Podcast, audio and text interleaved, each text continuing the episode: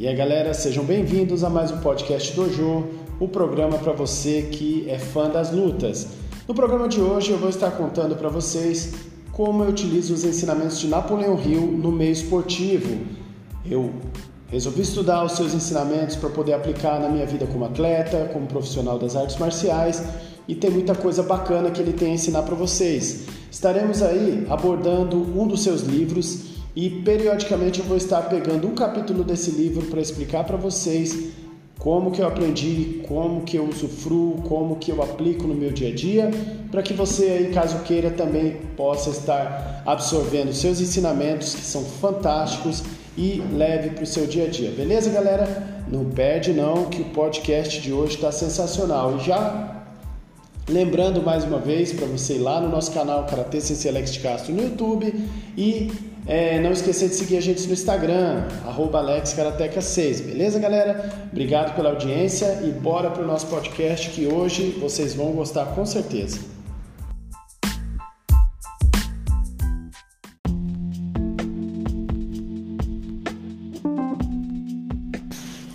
Bom, galera, Napoleão Hill foi um jornalista que estudou por 20 anos as maiores mentes dos Estados Unidos e do mundo ele teve o incentivo de Andrew Carnegie, que era um dos é, multimilionários da sua época, e Andrew Carnegie era da indústria do aço. E ele pediu para que Napoleão Hill fizesse uma pesquisa é, para tentar entender como é a mente das maiores celebridades, dos maiores milionários da sua época.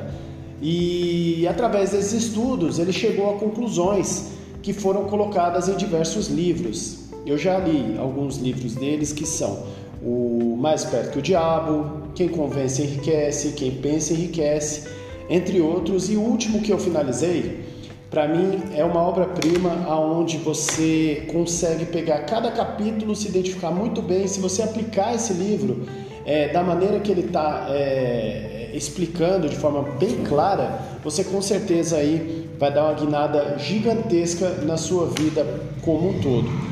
Então, o livro que eu li, gente, foi o As 16 Leis do Sucesso. Os livros do Napoleão Hill, eles foram subdivididos, porque esses estudos de mais de 20 anos, eles deram muito conteúdo. E aí esses livros foram, foram divididos. E todos abordam, basicamente, é, o desenvolvimento pessoal como um todo, tá? E eu resolvi estudar a respeito depois de ouvir muitos podcasts do Thiago Negro, do Caio Carneiro, falando a respeito né, dos seus ensinamentos, de qual foi a sua proposta relacionada ao Mastermind, que inclusive tem uma fundação. E a, qual, por que, que eu resolvi fazer esse podcast? Porque eu me identifiquei muito com algumas coisas que hoje é, eu vejo no livro que eu já usufruía no passado, mas eu não tinha consciência de que eu estava usando esse conteúdo. Então eu resolvi fazer uma série aonde nós vamos abordar os 16 capítulos do livro de forma bastante curta, bastante breve e para que você também se incentive a ler e descobrir a importância desses ensinamentos. E para começarmos o primeiro capítulo, nós estaremos falando a respeito de propósito definido. Então, como eu citei a vocês, eu no passado eu já fazia algumas coisas sem saber que estava fazendo. Então posso contar para vocês como que começou a minha trajetória no karatê. Em 2001 eu já era faixa marrom, estava prestes a virar faixa preta e eu já tinha a intenção de ser professor, já tinha o meu propósito definido de ser sensei. E era uma obsessão, gente, era uma obsessão aonde eu abandonava trabalho, eu é, deixava de fazer diversas coisas é, em prol do meu propósito. E eu me recordo que eu trabalhava numa empresa de telemarketing e eu me destacava muito. Trabalhava na, na, no setor de cobrança e as pessoas já haviam despertado interesse para que eu subisse de cargo. Só que eu não tinha a menor predisposição em subir de cargo, mesmo sabendo que eu iria ganhar mais, mesmo sabendo que eu iria melhorar a minha vida, o meu propósito era se tornar sensei de karatê. E quando foi é, quando eu fiz seis meses, faltando uma semana exatamente para completar seis meses, eu recebi uma ligação do meu professor que estava me convidando para trabalhar aqui na prefeitura do meu município, Taboão da Serra, como profissional das artes marciais. Então, eu tinha um propósito muito, muito, muito claro de que o meu intuito era realmente ser profissional das artes marciais, atuar no karatê. Até então, eu havia estudado bastante, porém como aluno, buscando conhecimento é, como aluno, entendendo como funcionava o karatê, como melhorar na parte de kata, como melhorar na parte de comitê, mas eu ainda não tinha essa predisposição em estudar é, especificamente para me tornar professor. E aí o que, que eu fiz? Depois que eu me tornei professor, aí sim eu fui a duras penas aprendendo que sem conhecimento eu não me tornaria o profissional que eu gostaria de ser. Então, primeiramente, nós pegamos aí, né, o propósito definido vindo da minha parte, que era ser professor de karatê. Eu queria ser sensei de karatê. Não era ser atleta de karatê, era ser profissional, viver da arte marcial. Tanto que eu falava para todo mundo, para os meus amigos, que se eu conseguisse um trabalho uma faixa salarial aí não muito alta, para mim não teria o menor problema. Eu conseguiria, eu conseguiria viver para sempre com essa faixa salarial, desde que eu trabalhasse com aquilo que eu amava. Eu já tinha essa consciência de que eu amava tanto o karatê que eu queria viver disso, que eu queria trabalhar com isso. Então, nesse capítulo, sobre o propósito definido, eu convido a todos para fazer uma, algumas pequenas reflexões. A primeira, você sabe exatamente o que você deseja? Qual é o seu propósito? O que, que você é, gostaria de estar fazendo a daqui 15, 20, 30 anos? Porque isso é muito importante, gente. Por quê? Porque a partir do momento que eu sei exatamente o que eu quero, eu preciso visualizar eu fazendo isso. Eu preciso mentalizar, eu preciso sentir para que isso gere uma vontade absurda é, de fazer o sacrifício necessário para que eu alcance o meu propósito definido. Para isso, eu preciso criar um planejamento adequado para alcançar o que eu desejo. Afinal de contas, com um bom planejamento, a gente pode estar evitando alguns percalços. É garantido que eu vai evitar? Não, não é garantido, mas vai evitar muitos problemas no futuro, tá certo? Então, primeira dica: saber o que realmente você deseja, sem dúvida, tendo certeza absoluta. Segunda, visualizar, mentalizar, já tentar sentir, respirar, sentir o cheiro do objetivo que você deseja. Criar um planejamento adequado para alcançar e estar preparado para mudar o plano, não fazer como muitos fazem. Quando percebem que esse propósito está se tornando difícil, ele está tendo muitas adversidades, muitos acabam desistindo. Não, muda o plano. Tenta entender o que, que você está errando no seu plano. Tenta entender é, o que está acontecendo para que você não esteja é, o mais próximo possível do seu objetivo. Tá certo? Questionamentos sempre são importantes, tais como qual, qual é o meu talento, qual realmente é a minha paixão atribulada ao meu propósito definido, qual sentido eu enxergo na vida, porque muitas vezes quando eu enxergo que o sentido da minha vida é trabalhar em prol de um propósito, isso se torna muito mais fácil, se torna muito mais agradável. Uma vez que eu tenho isso em mente, gente, cabe a mim fazer tudo o que estiver ao meu alcance, mesmo que isso vá demorar anos. Peguemos um exemplo de propósito definido, a faculdade. Quando entramos na faculdade, já sabemos que é um propósito que tem um período, seja dois anos, seja três anos, seja quatro anos, seja cinco anos. E quando eu termino a faculdade, se o meu propósito foi, meu propósito era se formar na faculdade, percebam que ele ainda não deixa claro o que, que eu vou fazer após a conclusão do curso.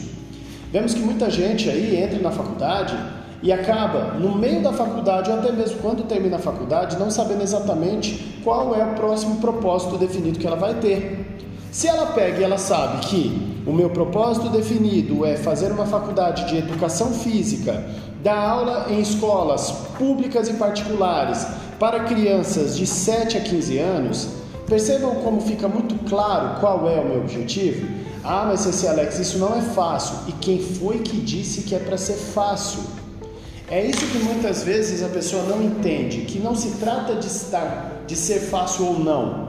Se trata de clareza.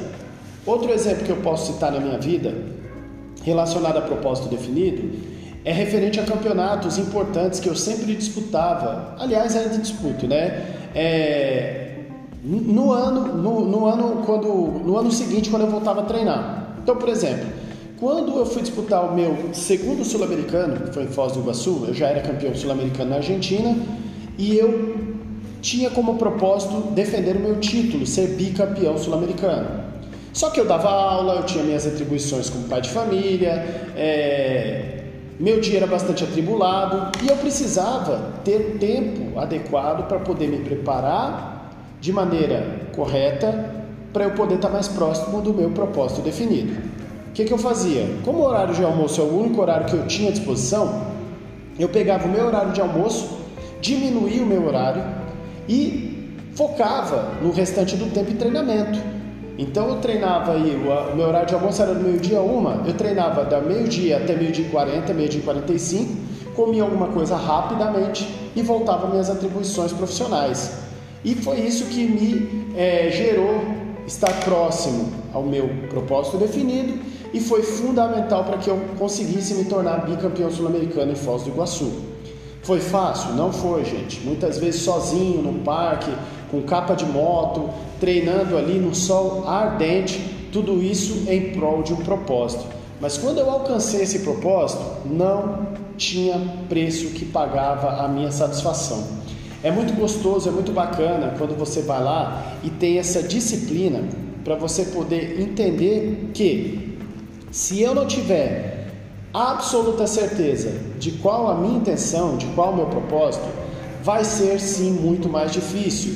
E a gente pode citar N exemplos. Tem pessoas aí que compram um carro em diversas parcelas. E aí essas pessoas têm que ficar lá dois, três, quatro anos pagando o carnê até que elas realmente entendam que, por mais que ela está com o carro naquele momento, qual é o propósito? Ter o carro ou quitar o carro?